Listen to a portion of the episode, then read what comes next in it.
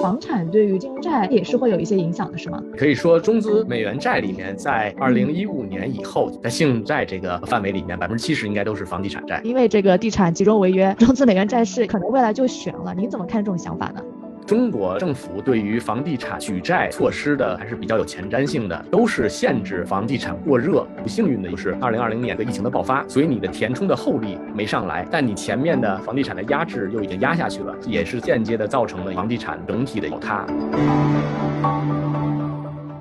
大家好，欢迎回到北美金视角，我是坐标上海的 Brenda，我是坐标芝加哥的 Elaine。那其实前段时间过年的时候，跟朋友聊起来，听到一个新闻，就他是讲，呃，他说二零二二年的时候有一种啊美元债叫城投公司美元债，它的发行规模达到了巅峰啊，好像是二零二二年较二零二一年同期增长了有快百分之一百这样的一个增长的情况。但我其实并不清楚这是个什么，但是听起来很厉害。他也同时跟我讲到了说，整个的中资美元债整体的规模其实在去年是一个缩减的情况。那为什么他也很好奇，说城投公司的美城投公司的美元债为什么会有一个上涨的趋势？啊，以及它背后到底是什么东西导致的？我就留了一个心眼。那我们今天特别荣幸啊，请到了资深投资顾问 Roy 来跟我们解释一下，到底啊什么是这个中资美元债，以及它分别有哪些类别，我们普通老百姓一些投资人要怎么样去看待这一类的产品？欢迎你，Roy，先给我们的听众打一个招呼吧。Hello，大家好，我是 Roy，感谢呃邀请，呃也很开心可以跟大家在这里进行一个交流。好呀，那首先想要请你先跟我们的听众大概的解释一下什么是中资美元债，它有哪些类别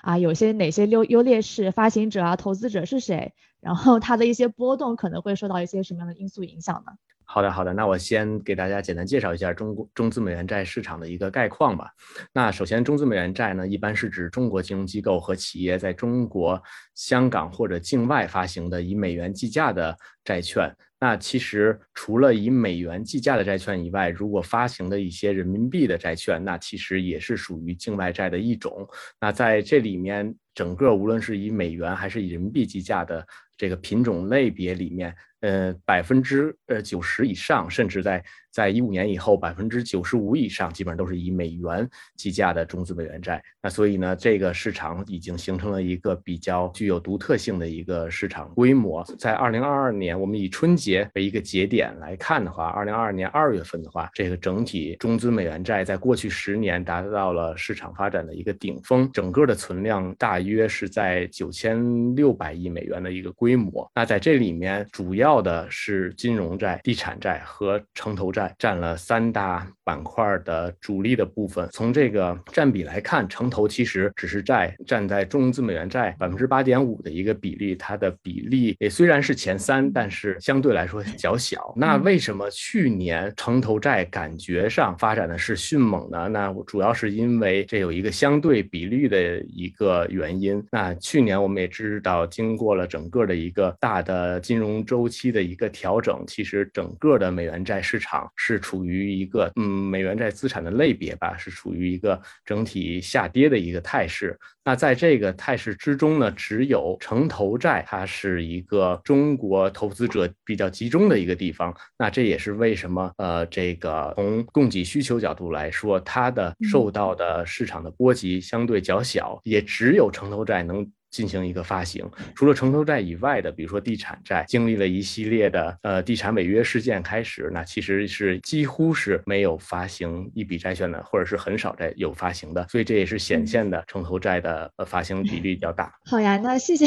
Roy 给我们这个清晰易懂的这么一个 overview 啊。那同时我也好奇啊，说这个美元债它作为一个外币债券，通常会受到哪些因素的影响来产生这个波动呢？那其实美元对于债券来说的话，其实对。直接的影响还是一个利率的影响，它其实它是分两部分，一部分是利率以及呃信用两部分。但是我们做的中资美元债里面呢，大部分其实都是受利率直接的影响是最直观的。所以在二零二二年来说呢，其实过去来说，呃，可以说是一个非常动荡的一年。而其实造成这样的原因呢，早就在二零二零年就已经埋下了种子。那我们当时知道这个疫情的突然爆发，那当时的特朗普政府是出台。来了四万亿的美元刺激计划，然后在二零二一年拜登政府上台了之后呢，又延续了这个扩张性的财政政策。那简单来说，对美国居民的直接的影响就是给公众发钱。那在这样的 低利率以及扩充资产负债表的情况下呢，那美国的潜在通胀风险大幅得到了提升。但直到二零二一年三月份，美国的通胀率首次突破百分之二，到了百分之二点三。但是美联储全年的态度一直都是通胀是暂时性的，所以呢，这样子的一个持续的暂时性的态度，为了之后的通胀的失控就埋下了伏笔。这也是为什么在到了二零二二年，我们看到美联储突然的一个风向转变，他们发现了这个通胀已经飞速的发展到了一个几乎失控的一个状态，所以为了进一步的压制通胀的上涨和失控的风险，美联储一季度末就开始采取了一个非常激进的加息手段。随后我们可以看到，在每一次的加息会议中持续加息，并且曾有过三次在会议中超常规各自加息百分之零点七五，也就是我们所谓的七十五基点的一个加息幅度。这样子全年下来呢，累计加息了四百二十五个基点，联邦。基金目标利率处于四点二五到四点五的 percent 一个水平，创了二零零七年以来的新高。所以从去年全年来看的话，我们要看这整个利率曲线来说的话，两年、五年、十年分别上涨了。这个百分之三点五、百分之二点四五以及百分之二点零七，那这样的整个美国国债利率的上升，那它也就会直接导致了所有中资美元债或者说所有全球美元债的一个重新定价的一个风险。因为当我们也知道，嗯，相信很多这个学金融呃课程的这些听众呢，他肯定也有一些相关的知识，就知道我们利率的上升其实对于债券的价格是一个反向作用。那利率升得越高，那它的债券的价值。也是就相应的越低，这也就是为什么所有的去年从大类资产里面债券的表现是数一数二的差。那在 对，那这个是数一数二的差。当然，在债券这个里面，它也分利率债和信用债。那利率债来说，它是更直接的，就只是在利率层面上受美联储加息的影响，它在利率层层面上的价格下跌一些。但是在呃信用债方面，它是叠加了利率和信用的走宽。那以中资美元债为例，它不光受到了美国加息的一个影响，其次它也根据自身的基本面的。变化产生信用嗯利差的一个走宽，那这样子在这个叠加的情况下，信用的会下跌的更多一些。理解理解，我们先稍微倒回去一点，因为其实呃我其实是个金融小白，然后您刚才其实抛了很多很多专有名词，我并不是特别特别理解啊。这个您刚才说的这个利率上涨会对这个债券的价格有个负面影响，这个我大概理解了，但是我同时也。听说说这个加息这件事儿，美国慢慢在这个走缓了啊，这个是对。那如果是这样的话，会不会说我们这个呃这个中资美元债，尤其是利率债，它可能会未来会好一些呢？没有那么差了呢？可以这样理解吗？你的这个逻辑是完全正确的，但是市场的反应是否 像这样的反应？那我觉得这是另一个方面啊。但是从知识理论点，这是没有错的。那我们也看到，二零二三年开年以来，这个通胀见顶。是交易市场上，就是或者说是全球市场上的一个主导利率市场变化的一个主要的主题。那从今年年初到哦一月二十号，也就春节前，那我们也看到美国两年期、五年期、十年期的国债利率。其实分别都是有一个大幅下行的一个调整，那这些大幅下行其实并不是美联储它不加息了，也不是美联储它减息了，只不过大家是市场对美联储的一个反应是，呃，我预计你会持续的减弱你加息的幅度，甚至是在下半年开始有减息的这么一个动作的出现。虽然我从个人来说，我觉得现在如果说美国在下半年进行减息，那我觉得。从我个人角度来看，是几率是相对比较低的，但是这是市场的一个前瞻性的预测，也可以说是市场反向推动美联储，或者说测试美联储鲍威尔底线的一个方式。所以简而言之，那像你说的，如果真的是美国的加息幅度开始放缓，甚至有所下降的话，那其实对于中长期来看，债券的价格是一个会推动上涨的一个模式。那反而来从投资的角度来看的话，债券也是一个相对比较不错的配置的资产类别。嗯嗯，哎，那其实关于呃利率这儿，我这儿也有一个问题啊。呃，您刚刚也提到了通胀，嗯，就是持续很久了。然后其实我也自己感觉得到，哎，这个美国身边东西都变贵了，而且说的这个利率加息了很久，其实也导致这个影响我们生活，就是这个房贷啊，原来那个二零二零年房贷大概只要三个点或者是呃两个点，就是二 percent 或三 percent，现在已经涨到了百分之七左右，或者说是更高啊。就是说这个房贷利率也涨得很厉害啊。那其实想问一下，说呃，因为美国其实也是世界比较主导的经济主体，而且美元也是个比较强势的。那其他国家呃会因为美元的这种不停的加息、通胀，其他国家也有相应的这种情况发生吗？在啊利率啊，或者说房市啊，或者生活上都有这种情况吗？嗯，首先呢，整个的全球的一个市场经济还是以美国主导的，无论是以美元还是以美国利率来作为一个定价的基准来去进行一个定价，所以美元美国呢，其实是在这一次利率加息周期以及缩表周期，它是作为一个领先的呃先行者来进行一个大幅度快速的一个加息的过程。那我们看到去年二零二二年来说。这些欧美国家基本上就是跟美国经济体系相似的这种，嗯，这种发展发达国家地区，他们在下半年也开始陆续进行了一个加息的动作。无论是我们看加拿大，还是澳大利亚，还甚至是欧盟，对吧？它也都开始加息。所以说，他们为了保护自己的货币的一个贬值的幅度不会太快，那他们也是跟随着美国进行加息。但是我们可以看到，美国加息的幅度是遥遥领先。所以在在美国去年我记得是加息了七次的情况下，那其他国家也就开始加了两三次。那在这种还有非常大的空间去追赶的一个空间的情况下，那我觉得今年这个市场的环境可能会有一些比较大的一个波动吧。了解，这个还挺有意思的。那那其实刚才我们再回到加密学，刚才最后一句话是聊到了说这个分为利率债和信用债嘛？对，然后利率债其实我现在比较清晰了，它就是随着这个 强势的美元加息，可能是主要的原因。那您刚才讲到信用债，它是在利率的基础上叠加了一层信用，那这个怎么理解呢？这个会受到哪些呃因素的影响呢？好的，那再跟大家。呃，简单剖析一下利率债跟信用债的主要区别吧。这就像信用债的话，就有点像大家的个人信用，就像我们借的 credit card 一样，对吧？那其实是。之所以给你这么多信用卡额度，也是基于对你个人的基本面的一个状况，对吧？比如说你现有资产的状况、你的收入的状况，还有你负债的状况。那银行综合评估了之后，觉得它能承受最大的损失是多少，而从而给你一个信用额度。那信用债来说，其实也是相似的一个理论，大家可以把它理解成，但它主要是针对这个呃公司的个体来说，它是看公司的一个经营的情况，对吧？就是你公公司的每年的盈利收入是多少？然后产出是多少？你的负债是多少？你的毛利率、净利率以及负债率这些指标，还有这些呃现金流的一些指标来进行一个评估。这个时候，大家在市场上，从而根据根据你这些一个指标来给你一个信用的一个额度。但这个额度的体现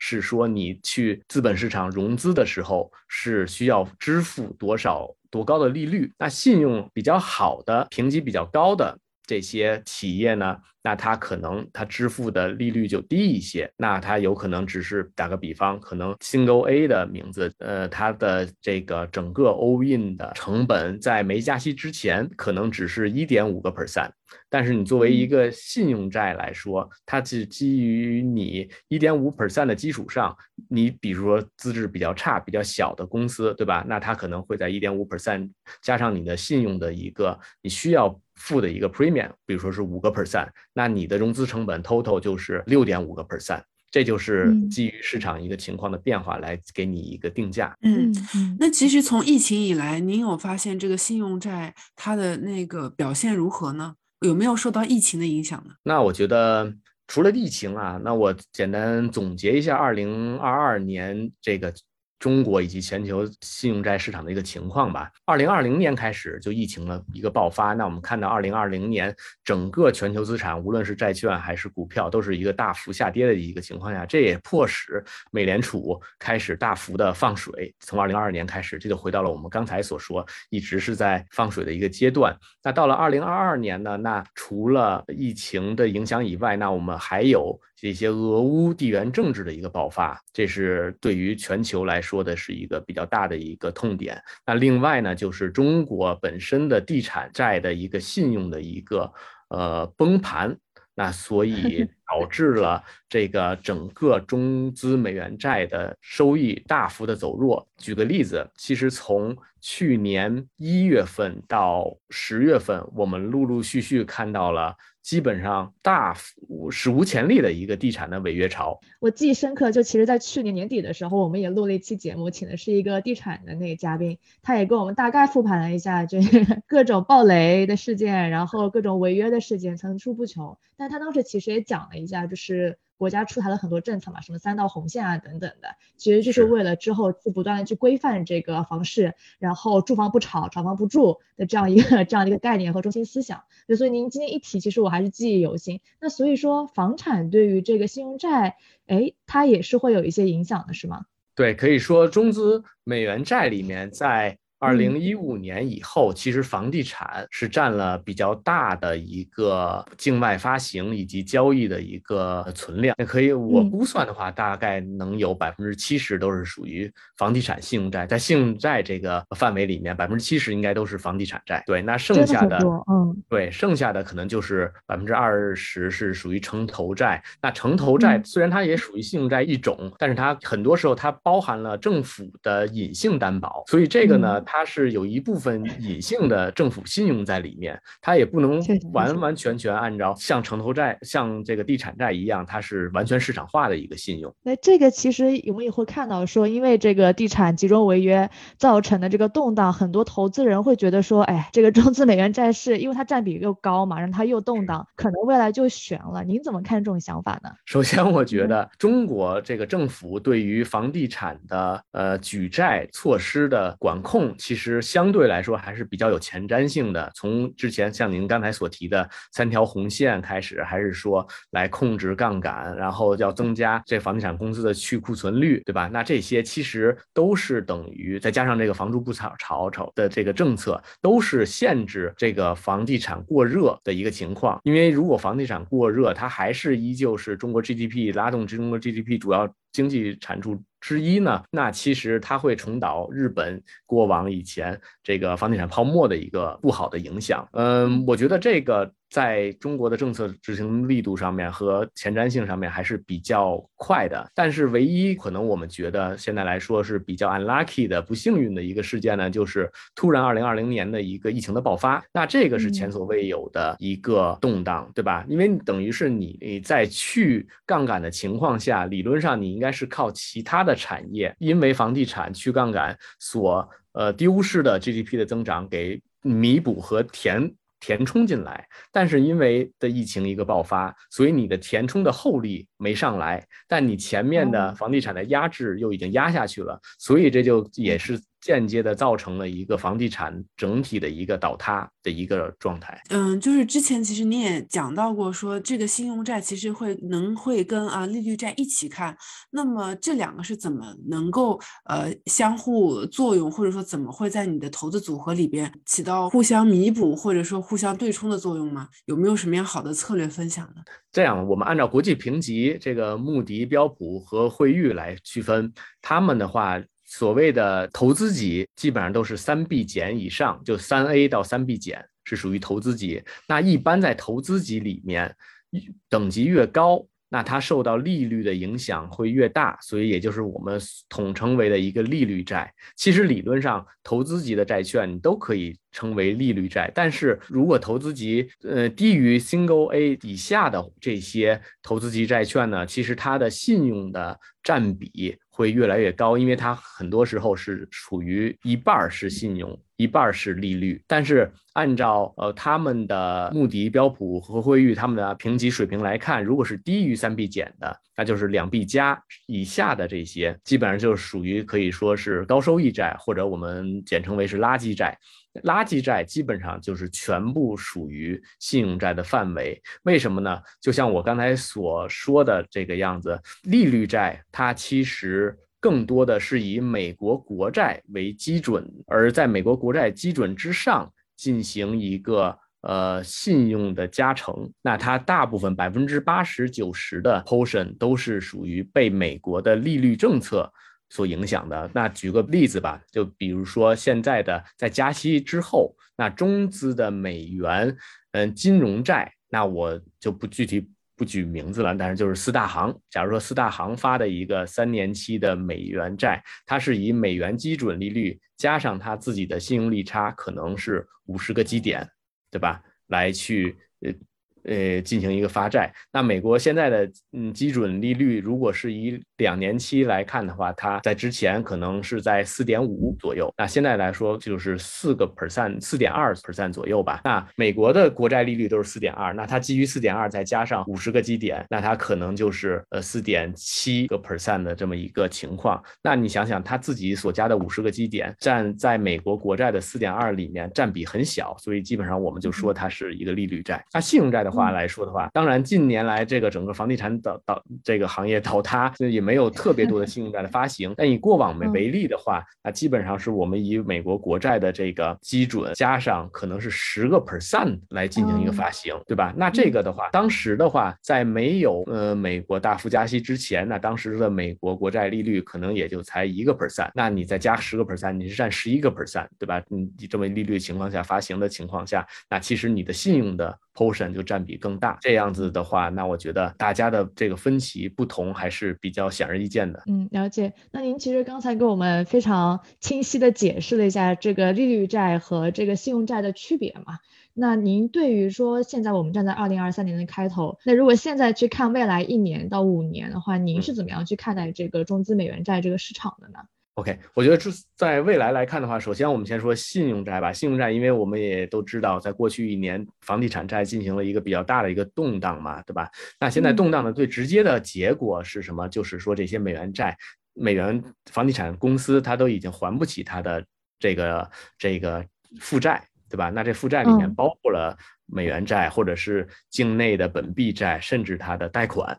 对吧？那这或者简单来说，它就有可能是到了一个资不抵债的一个情况。那其实这个资不抵债并不是真的，它的资产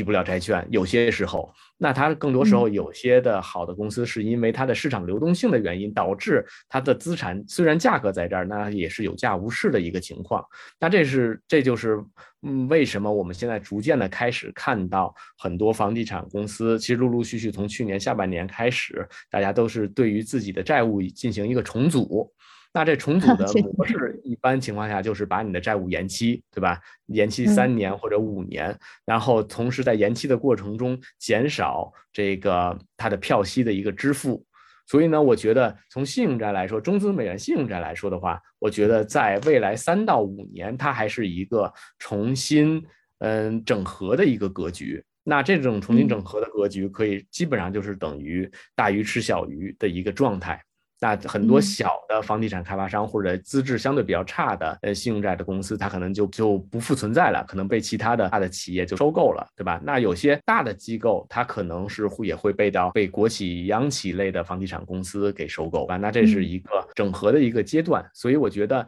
在这个整合阶段来说，它的价值也是存在的。那我觉得，当然我们也是看你的投资者类型。对吧？那如果你对于一些对冲基金类，或者说甚至是这个大家投资意愿较高的个人高净值客户，他可能能从这些整合的企业里面找出一些比较有有价值的企业，那他进行在低价买进行一个买入，对吧？那假如说这个债券的价值它是现在只是三十块钱。它的票息应该是一百块，票面价值是一百块钱，它跌到三十块钱，那它可能是选一些这种样的企业进行买入，那它等于重组之后，它有可能是还是按一百块钱进行还本付息，对吧？或者是它重组之后，它打了折扣八十块钱还本付息，那。对于他初始的投入三十块钱来说，他也是有有赚的。但是这种情况下也是会就是比需要你对这个公司有一定的了解，因为有些时候你三十块钱买了，可能这个公司就不复存在了，那你打了水漂，这也是分分钟。显然可以可以肉眼可见的一个几率。那除了这个信用债来说，就是刚才我们回到呃利率债。那利率债的话来说，我觉得这还是回到了一个强者恒强的一个阶段。那我觉得投资角度来说，像经历了去年大的波动了之后，那我觉得大部分的实钱投资者，像我们所说的实钱投资者，就像一些基金啊、资管啊，或者是一些大型银行的配置盘啊，对吧？那他们肯定还是以呃相对稳健的投资嗯策略为主。那这些时候他就会投，还是投更多的是利率债为主的一些债券。那这些债券的收益可能并不会很高，但是它从呃，资产配置来说，它是一个呃 sustainable 的比较这可持续的一个投资，对，拉长未来五年到十年都是有可以提供一个稳定的现金流和收入。那他们会对于这种呃大部分会进行一个配置吧。所以说，嗯，简单来说，我觉得各个这个产业或者说各个 sector 都是有投资价值和机会的，主要是看你是什么样的公司，还有你的风险偏好是如何。那我们再去看怎么样去选择哪个哪个产业来进行一个配置吧。那今天非常感谢 Roy 跟我们分享了这么多关于中资美元债的这个信息啊。其实作为一个小白吧，起码对于这个领域是非常小白的我，我是学到了很多。虽然可能暂时我不是一个高净值的投资人，我也不在这个金融行业从业，但是了解到了这个。对于这个美元债背后的影响因素，比如说疫情啊，比如说这个呃地地产的违约潮啊，对呃这个金融市场的影响，对我来说还是非常有收获的。再次感谢 Roy 的时间，感谢大家收听今天的节目。如果你喜欢我们的节目的话，欢迎来到喜马拉雅、小宇宙、Apple Podcast、Spotify 来订阅我们的节目。那我们下期再见，拜拜。跟金视角聊人生，感谢您的收听。请在各大播放平台和公众号上搜索“金视角”，订阅我们的栏目吧。金融的金，事件的事，角度的角，一键三连，从我做起。我们下次再聊。